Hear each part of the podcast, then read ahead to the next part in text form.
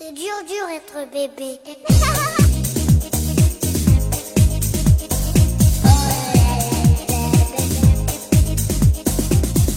嗯，Hello，大家好，欢迎大家收听 Lady 妈妈腊八粥，我是女生卢小云。我是童华，好久都不见啦，大家好。啊、大家好。哎，童华，我最近啊，听说你涨工资啦。哎呦，这事儿都能传到你耳朵里呀！哎呀，大概是一二三四，你这是数你的那个银行存折上有几位数是吗？嗯小数点后面。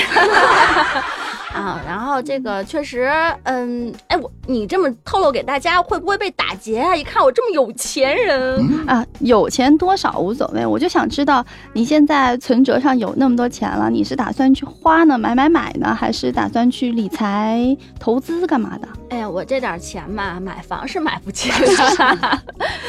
嗯，但是我可能会拿钱去理财，但是呢，我是不会买股票呀，什么基金啊。但是曾经，虽然我曾经以前买过，听起来好像有什么沉痛的故事。对对对，我其实是一个特别保守的人，就不会做那种激进的东西。然后 很多年前，有人忽悠我们去买一只股票，说放心吧，然后还是内部消息呢，告诉我嗯说你买这只吧。然后我信了他了，真的是一个业界老行家。然后好吧，我就信了他，买了。自打我买那只股票之后，到现在应该有嗯小十年了吧，就没有涨过我买的那个价格。然后我就决定把那只股票留给我女儿当 当礼物了，可能二三十年当之后，嫁妆了。对对对，可能二三十年之后，它可能就能涨起来了。那你呢？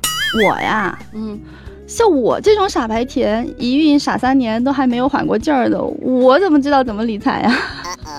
那倒也是。问我真的的是问错人了。嗯哎，不过呀，我跟童华我说了这么久我们俩之间的这些事儿，但是呢，我们是想向大家介绍一下，我们今天啊。呃，两位特别不会理财的人，嗯请来了一个特别会理财的人给我们做老师，给我们上课。我们今天嘉宾的坐我旁边是科技创始人，叫马硕马老师。大家好啊，我是马硕。说马老师啊，这个老师不是一个这个随口称的称呼，他真的是老师，对吗？对对对，我啊就是专门做教育的。马硕，您是做那个公募基金方面的一个行对对家，，我是专门是做这个公募基金领域的啊，嗯其他的可能懂点儿，但是不敢说太多。啊但是我看到我之前看到在在行上，嗯你是有自己的专门的这个课程，然后好多好多人来听课，嗯不少不少，嗯，而且好像每一节课还特别贵。对，特别贵，我都没约起。啊涨价了，之前不是现在涨价了。对，因为我特特有意思，前一阵儿涨完之后，突然有很多人约，不涨不约，涨了之后才约。呃，这消费者的心理真是的。所以今天发放福利了，对吧？我嗯，们对我们这个 Lady 妈妈致力于给我们同样的这些家庭女性，然后职场女性带来呃有价值的一些资讯参考。然后另外呢，关于马硕啊，其实他在嗯这个行业内其实是特别有名的。他在那个百度知道上，他已经基本上回答超过了有一万个问题了。据说是有七八百万人，他们都已经参与过或者收听过，对吗？对对对，他应该统计的是这个叫点击量嘛，啊，嗯它一个帮叫帮助人数，其实嗯，啊哎，那像我们这种，就是、呃，我们准确定位来讲，大概可能就是你看啊，这个结婚呢，可能几年时间。嗯现在目前家庭呢都有孩子，差差不多都是在幼儿园这样的阶段，嗯呃，然后我们同时基本上也都是上班族，嗯嗯，然后上面有老，下面有小，呃，工薪阶层，然后有一般来讲，好像我们都都算还有房也有车，这是不是所谓的这种中产阶中级？产阶级。呃，可以这么定义。那我有就是第一个特别初级的一个问题，就是所谓理财，一般。到年收入大概多少，或者是有多少闲钱的时候，我才需要去考虑理财这件事儿呢？因为我真不会理财。这个也也也很多人去抱怨这事儿，说你教我理财我也知道，但是我钱很少啊，对啊你让我理有什么意思呢？是是吧？啊也也也，我觉得理财一般很高吧，我理不了。那实际上理财这件事儿是一个就是需要非常少，你哪怕就一块钱，你或者说有几百万，你都可以去做的一件事情哦，啊。啊其实最简单的理财，最第一步最初级的不就是储蓄吗？过去人说存钱是吧？你不光买嗯去银行存款，或者说你买个国债，其实都是最简单的理财方式了。理财不需要太多的钱，啊，一点儿都行。主要他给我们呃一个一灌输的一个东西就是，呃看待钱的方式不一样。你说你是一个妈妈，你说你看到钱的方式，哎，我这一万块钱可能可能换成哎给孩子买多少个东西，嗯然后一个吃货可能看到一笔钱，他就觉得哦哎这个多少个汉堡是吧？我吃几顿披萨。但是如果你习惯理财之后，它不是说给你产生能多少的收益，这个可能一开始你钱少的时候确实没什么收益，但你看待钱的方式彻底变了。你会觉得这笔钱，哎，我如果不花的话，它一年它能给我产生多少钱？然后这些钱呢，我可能花这些钱的话，可能我就不会花多的本金了。它真的不是说我钱少不做，嗯嗯，你你不做，你可能是觉得钱少产生那个社会就确实没多少，这是实话，对吧？嗯，但是呢，由此而改变你的思维方式，这个要比你说你你你钱多什么拿多少收益，这个要改变的更多。我认为这个是最重要的。那你这边向你来做这些咨询的这些嗯嗯朋友们，嗯、是不是都是一些很懂的人，还是说都是受过伤害来找你求助的人？基本上百分之六十左右是小白，就是就是哦我完全不懂啊，的对对对嗯是。然后基本上剩下的呃百分之三四十吧，嗯，基本都是受过伤害的。像童华在讲，对他这个他这个伤害还很特殊，就是呃叫我们我们一般说你是家庭理财、一般人理财，你要面临的风险就是三三种大的类别。嗯像王东华这种，他之前遇见的风险，它叫波动风险，对吧？比如炒股去了，你面临的是一个股市的波动风险。之前我有一个认识一个朋友，他直接把那个一个他的朋友，就是他东北人的一个女的，她也孩子也三岁了，当年啊，呃，然后他把那账户的彻底给我看了，一百万的本金就剩五十万了，深度套牢就是炒股的，这是一种人。另外一种人呢，他没有他忽视什么叫信用风险。呃，我有一个哥们儿，他的哥哥在很多年前买了这个遗租宝，就是 P to P 嘛。哦然后在那年的时候，我还问他，我说你们家有没有做这个的？说这玩意儿千万不要做。他说你你说起这个事儿来啊，我想起我哥来了，一百万也是这么这么一个量级，好像八十多万到一百万的一个量级，然后就都拿不回来了。这是另外一种。呃，去年的时候，我见了一个人约我。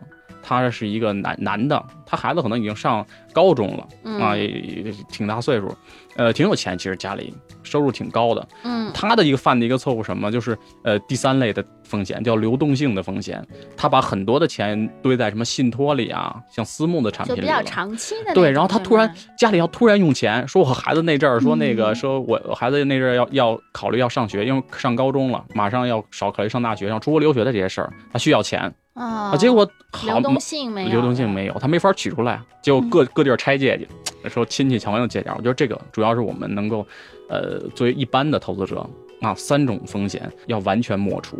流动性风险，哎，你自己其实安排好就行了，对吧？你哪笔钱多长时间用，就就安排好就没什么问题。波动风险呢，是我们只要进入这个市场就必须面对的。所以对于大部分投资者来讲，呃，真是不建议炒股，不建议炒股。我们也没有时间，说实在，都有自己的工作。我真的这人生中就炒过那么一次，是然后就被深深的套牢了。啊，像我这么小白的人，我刚才听完你说的这三种风险之后，我都有了一个比较清楚的一个认识。我觉得首先就是当你要去做这个，就是要不要理财，去做什么理财的时候，第一个评判标准就是对方这个信用问题。信用因为。一旦如果信用有折扣的话，不管它是一个什么样类型的一个项目或者说方式，就什么都没有了。对，你再美丽的一个数字后面乘一个零，你就是零，你不管亏了赚了，拿不出来。那比如 P to P，这是这两年最火的，容易出事儿的，是吧？还有一些现货投资，有时候你要听周围什么炒黄金啊、炒白银啊，那都很多这种平台都是平台风险，就是信用风险，它就是不靠谱的。那好多银行里头有那种炒什么纸黄金嗯，那种还是可以，那那是银行的，对。但是你要面临的是嗯波动风险了。你看它没有信用风风险的问题，银行的东西嘛，一般都是没问题啊。对啊，那那这个就那就是就是纸黄金，那你就要面临黄金的波动风险。对，对啊很多人要买黄金，说黄金是保值增值的，是啊，是吧？聊到这个个话题，其实这个就是多少年来商家给你灌输的一个想法。是啊，从零九年到二零一五年，呃，这个黄金下跌了那么多年，嗯跌幅达到了百分之四十。啊，其实这黄金就是这样。从历史上来讲，有大型的牛市，有大型的熊市，就说白了，有很长的上涨时间，有很长的下跌时间。其实你说它跟股票其实其实差不多类似，的差不多，。它的波动模式都差不多。你不能说它是保值增值的。就是你接触过那么多向你求助的那些嗯嗯。呃案例，有什么可以负面案例来跟我们讲几个，分分享一下，让我这种小白能够心里有个数。之前有一个刚毕业的可能不是妈妈，她刚毕业，呃，一个女性，可能也就是二十五六岁的样子，我也不敢问人年龄啊。你的女学生是吗然后呢，她跟我说，哎，你你马老师，你给我看看我这个我买这个东西嗯啊。我说我一看这是个基金，嗯然后我一看是个股票型的，我说你你首先你知道这个东西有风险，你知道不知道有风险？他说我我我不知道，我上银行人家说这挺好的新的，然后我就买了。然后他连风险都不知道，他甚至认为这个东西就是没有风险的。我觉得银行它主要还是以销售为导向的哦啊，所以他在他银行其实卖这种基金这个东西，因为基金它不是银行做的，哦它是基金公司做的，所以银行卖基金属于代销，所以他们赚的什么钱就是代理费嘛。就是申购费嘛，说白了就是一那部分费用后来呢？？这姑娘，后来有个姑娘，然后她因为一个新基金，她不能马上卖出啊，这是新基金的要求，所以我我就跟她说，如果是这个东西，你一开始没有意识到它有风险，你现在知道它有风险了，如果你发觉你没办法长期投资，那你就不适合这个东西。我就干脆建议她，呃，等这个基金过了 过了这个发行期，过了这个封闭期，一旦开放，你就取出来就算了，不管有任何样的结果吧。反正因为这个东西不适合你，你就干脆不要拿。嗯，啊那后来他听你的了吗？听了，然后当时呃进了进入那个正常的运作期之后，就可以正常申购赎回了。啊，那时候他可以拿出来了、嗯啊，然后刨去就是说白了亏了一些手续费，还不错，因为他嗯那那个时候赶上了股市也没有太大幅的波动，那个基金也没有太大幅的波动，他拿出来之后就亏了一些手续费，哇，而且这还真是听你的悬崖勒马呀。而且这种这种例子。挺多的，之前刚才说那个 P to P 类的，那是一类，嗯。就是完全钱都回不来，那没办法，你去法院去也没有用，法院那案子落的山一样嘛种片我听过特别多，但是我也真没对他有那个研究过，因为我这，呃，实在额宝是这种 是吧？余额宝这种吗？余额宝不是 P to P，，然后啊那有利网。那个是 P to P，哦，好啊，那那 P to P 到底这个是个什么概念啊？它就是它就是民间借贷的网络化，嗯，就是高利贷嘛，相当于。哎，对对，差不多吧啊。然后他就是在网上你可以随便的借给别人钱，他把那个一个个项目打成包，然后就这个项目什么，比如某某个公司的一个借款，你去借给这公司钱，到期然后公司再再还给你本金和利息。问题是这些公司或者一些个人的借款。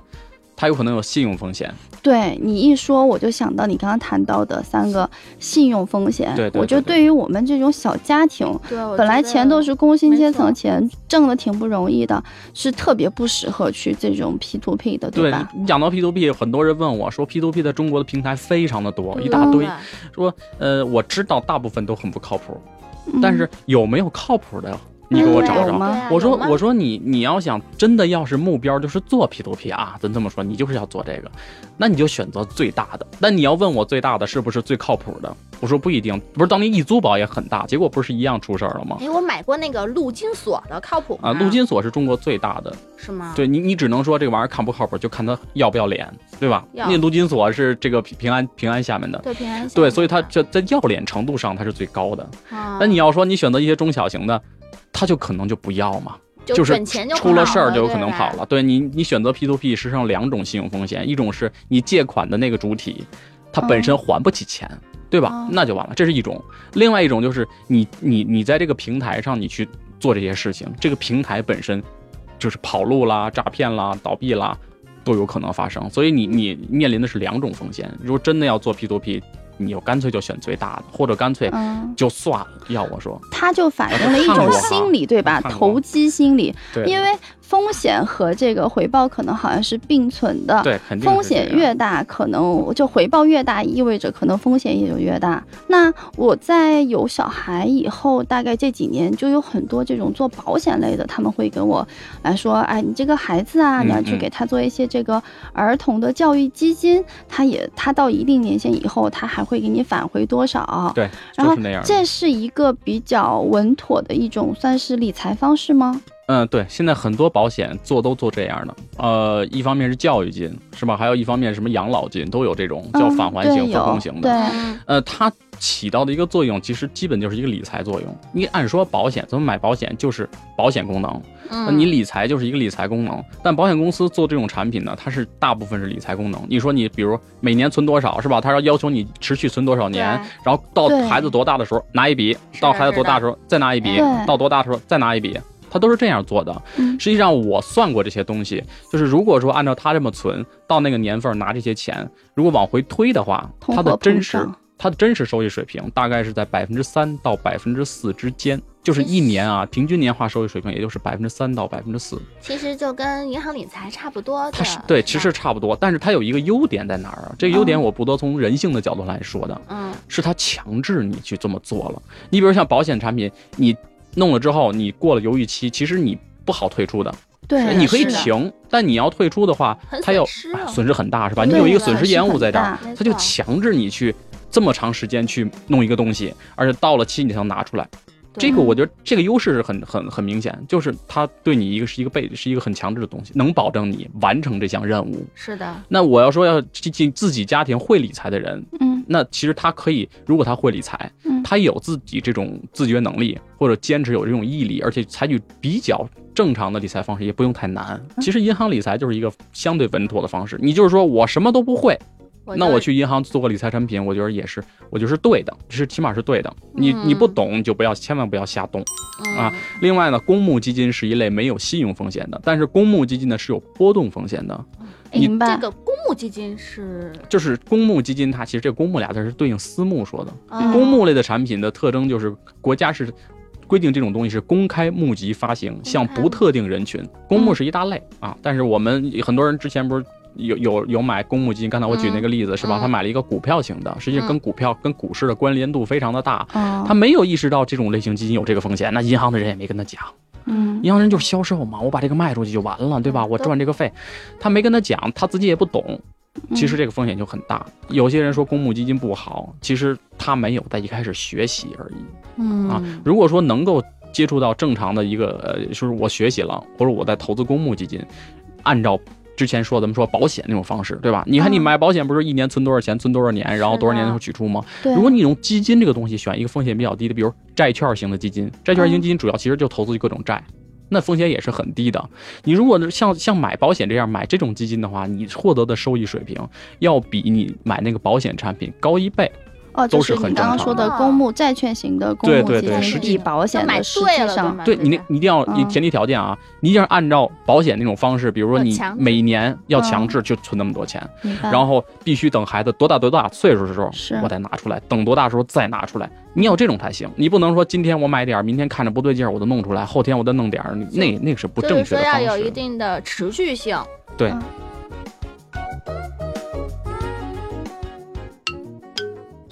休息一下，马上回来哦。